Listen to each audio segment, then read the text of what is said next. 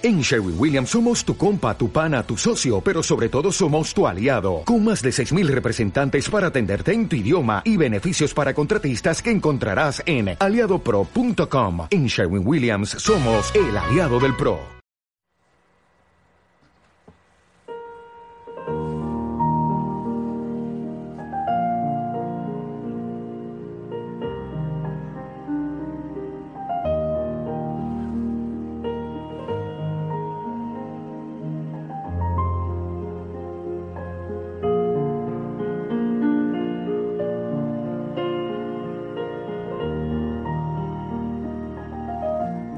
Familia, buen día. Sí, a ti te estoy saludando. A ti que estás allí, precisamente escuchando y uniéndote a esta oración, a esta cadena. Miles y miles y miles de personas en distintos lugares del mundo unidos en oración. Señor, también para ti. Feliz amanecer, buen día. Y gracias porque este día es maravilloso. Es domingo. Hoy celebramos la resurrección, hoy celebramos la vida, el gozo, la paz, alegría. Los templos hoy se llenan para dar gloria al Señor, al Rey de Reyes, al único Señor de señores. Familia, muchos preguntan qué pasó con la señora Magda. Oh, la gatita está muy bien, excelente. Ahí está, dormida. Eh, otros preguntan qué pasó con Claudio, con Rebeca, con Clotilde que no, no le escuchan cantar, no estoy saliendo por el tema de mi garganta. En la madrugada es fuerte el frío. Pero bien, Claudio, Rebeca, paseando por ahí. Eh, no, perdón, Claudio y Clotilde. Eh, y Rebeca, embarazada con nueve huevos, creo, ocho, algo así. En fin, Familia, vamos a, celebrar la palabra del Señor, a gozarnos en el Señor. Lo demás no tiene mucha importancia, el mensaje del Señor sí. Abre tu oído, abre tu corazón para que escuches el, latigazo posiblemente, o la enseñanza, o la caricia que el Señor tiene para darnos en, su palabra. Eh, tú definirás después, al final, si es latigazo o caricia o chirlazo. Del Evangelio según San Lucas, capítulo 16, del 19 al 31. En aquel tiempo Jesús dijo a los fariseos, había un hombre rico que se vestía de púrpura y telas finas y banqueteaba espléndidamente cada día.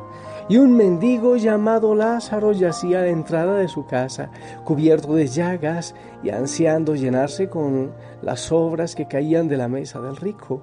Y hasta los perros se acercaban a, la a lamerle las llagas. Sucedió pues que murió el mendigo y los ángeles lo llevaron al seno de Abraham. Murió también el rico y lo enterraron. Estaba éste en el lugar de castigo, en medio de tormentos, cuando levantó los ojos y vio a lo lejos a Abraham y a Lázaro junto a él. Entonces gritó, Padre Abraham, ten piedad de mí.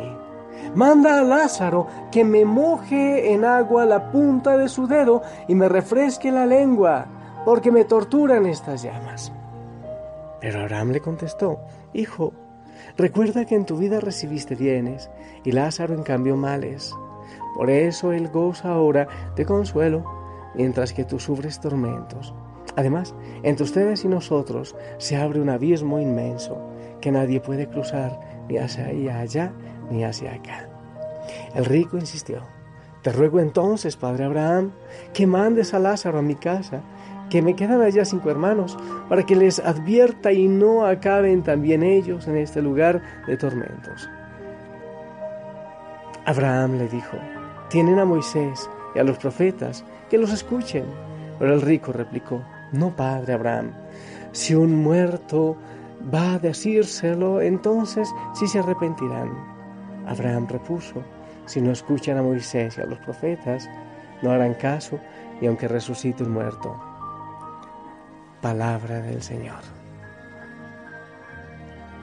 Familia, a ver, ¿por dónde quiero yo tomar el Evangelio, este Evangelio? Jesús estaba hablando a un fariseo, a los fariseos, y ha estado hablando estos días de los ricos, ¿te acuerdas? Sí, ha estado hablando de, eso, de la verdadera riqueza. Es bueno que veas el, el Evangelio del domingo anterior si es que no te acuerdas.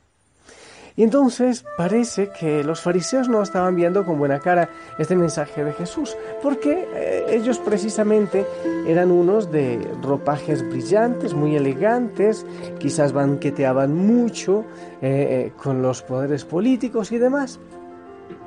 Entonces no les interesaba mucho este tema de, de no apegarse a la riqueza. Y ahí es donde Jesús cuenta esta parábola de el rico Epulón, que es un rico bonachón, un rico comodón, un rico tragón, eso más o menos traduce Epulón, y Lázaro. E, este hombre banqueteaba mucho, tenía mucho dinero, realmente no había pecados en él, porque no dice que ganaba el dinero mal ganado. No está diciendo eso, no dice que era narcotraficante, mafioso cosa por el estilo. Sencillamente, había un, un gran error, un grandísimo pecado, que este pobre era invisible a los ojos de este rico, era invisible. Y ahí está eh, la gran falla, familia. Yo creo que cuando el Señor dice que es muy difícil que los ricos lleguen al reino de los cielos, es porque pierden la capacidad de visión porque necesitan un colirio por allá, creo que es en Apocalipsis capítulo 3, eh, creo que es, eh, dice que pidamos un colirio para nuestros ojos porque no alcanzamos a ver. Ah, muchas veces nos enriquecemos, nos apegamos de muchas cosas y se nos olvida ver, se vuelven invisibles muchos a nuestro alrededor los pobres, los que tienen hambre, los ancianos de la calle, los que están en la calle con dolor, los que no tienen a nadie que les diga que Jesús les ama. Entonces nos falta capacidad de visión. Ese es el gran pecado. Mira tú por las calles, sal hoy, cuando vayas ahora, mira que por la calle hay muchos que han sido invisibles para ti hasta ahora. Entonces el Señor nos pregunta en este momento, ¿quiénes son invisibles para ti? Y no te hablo solo de los que están en la calle, no te hablo solo de ellos. ¿Cuántos, le pregunto a los esposos que me escuchan, cuántas veces tu esposa ha sido invisible para ti? Y muchas veces nos quejamos por los cuernos, pero claro, si era invisible, si no la veías. ¿Cuándo viniste a verla?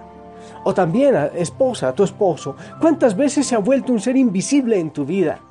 Se le olvidó o se les olvidó que se enamoraron y todo se volvió una rutina sin sentido y los hijos. ¿Tú sabes por qué hay tanta droga? ¿Tú sabes por qué hay tanta violencia, sicariato, bandas? Porque han sido hijos invisibles.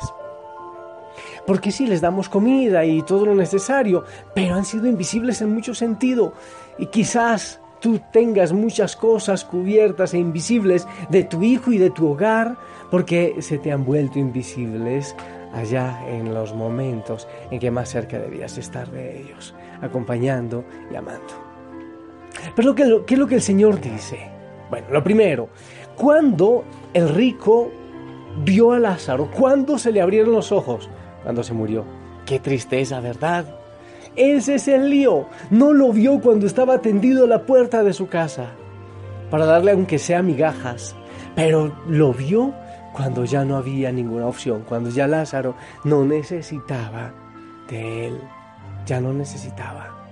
Pero el Señor se sale con las suyas. ¿Y qué es lo que el Señor dice? Yo sí lo veo. Yo sí lo vi siempre. Yo lo vi ahí en la puerta cuando estaba tendido. Yo vi a esa mujer cuando lloraba porque su esposo no llegaba borracho y, cuando era invisible ante sus ojos. Yo vi a los hijos cuando los papás no los han podido ver por estar ocupados en muchas cosas, en compromisos sociales. Yo sí vi a esa prostituta, a ese de la calle, a ese travesti, a ese indigente, a ese sicario. Yo sí lo vi ahí tendido. Yo lo vi. Y por eso, porque el Señor lo ha visto siempre, entonces, al final, sabe también cuál es su premio. Hay veces que yo digo que la vida fuese demasiado ingrata y Dios muy cruel. ¿Qué pasaría con los que sufren tanto en este mundo, pobreza, miseria, enfermedad? ¿Qué pasa si no hubiese vida eterna? El Señor nos ve estos son solo unos cuantos años. Y los invisibles en esta tierra serán muy visibles en la eternidad, no solo por Dios, sino por aquellos que han cegado sus ojos ante el dolor, ante la necesidad y ante la miseria del mundo. Hay muchos invisibles en el mundo. Estaba pensando también en los millones de invisibles abortados. Son invisibles. Alguna persona de Medellín, en Colombia, decía, en este país o hay que ser rico o peligroso para ser notado. Claro, muchas veces los invisibles no quieren serlo ya y se rebelan y ahí es donde surge tanta violencia. Muchas veces el esposo o la esposa invisibles ya no quieren serlo, entonces se emancipan y quieren otro modo de vida. Muchas veces los hijos no quieren ser invisibles. Y por los abortos, Dios mío, tanto matan a una persona importante y ahí sí ocurrió una cosa impresionante. Pero cuántos niños son asesinados, miles y miles cada día y son invisibles. Pero el Señor sí los tiene presente y en la eternidad también estarán presentes. El Señor tiene una mirada tan especial y logra ver a aquellos que el mundo no ve. Quizás tú también hayas sido un invisible o seas un invisible en este momento. Quizás la sociedad eh, que tiende a la riqueza y al poder se ha olvidado de ti. Es muy posible. O en tu hogar se olvidaron de ti, o incluso tus hijos se olvidaron de ti. A veces crees que Dios lo ha hecho, pero no. Él te ve. Él está contigo. A Él no se le pasa por alto. Esa es la verdadera riqueza. Yo te invito a abrir tus ojos. Pregúntate, ¿quién es invisible a tus ojos? Hazlo ahora. Esperes a que le ocurra como a este rico, que no tuvo la oportunidad aquí, no se dio la oportunidad de abrir sus ojos aquí y le tocó ver al pobre Lázaro allá. ¿Qué es la riqueza? Es algo tan relativo, ¿no te parece? ¿Qué es la riqueza? ¿Qué es el poder? El Señor tiene otra visión de riqueza. Abre tus ojos, porque a tu alrededor hay muchos fantasmas, hay muchos invisibles, y es muy probable que el Señor esté ahí en esos invisibles. ¿sí? Muchas veces el mismo Señor en la Eucaristía es invisible rechazado para muchos, como lo fue en aquel tiempo, cuando los fariseos buscaban cómo matarle. Que hoy la Eucaristía sea una cosa concreta, real para ti, sea vida, gozo y paz. Que el Señor no pase invisible ante tus ojos. Bendito sea Señor. Estás en el pan, tú eres amigo. Hoy te quiero contar, Jesús amigo, que contigo estoy feliz. Si tengo tu amistad, lo tengo todo, pues estás dentro de mí. Después de comulgar y me haces como tú, me llenas con tu paz en cada pedacito de este pan completo estás y así te das. Estás ahí por mí porque conoces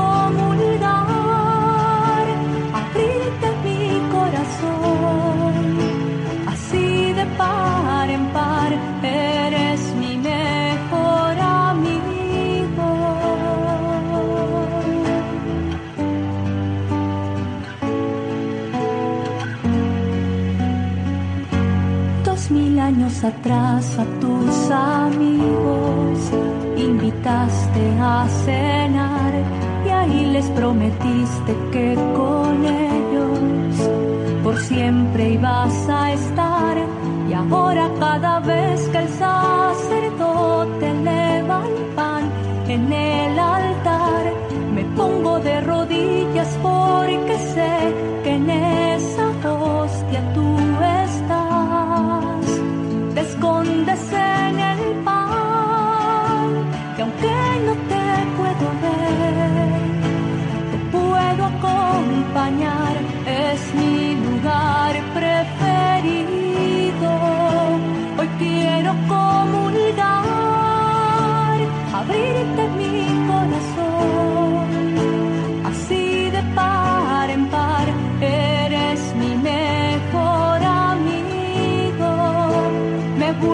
a salvar, como lo hiciste en la cruz.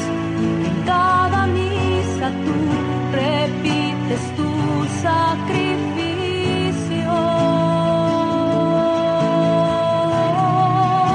Hoy quiero comulgar. Muy bien, mi amada familia. El Señor se esconde en los pobres, en los que están tirados en la calle, en los que están levantando una pierna en las esquinas de las calles. Ahí está, en los invisibles. Busca al Señor en los invisibles y te invito también, hoy, en este día especial, a buscarlo en la Eucaristía, que para muchos es invisible, porque muchos lo desprecian. Tú no, anda, Él está esperando.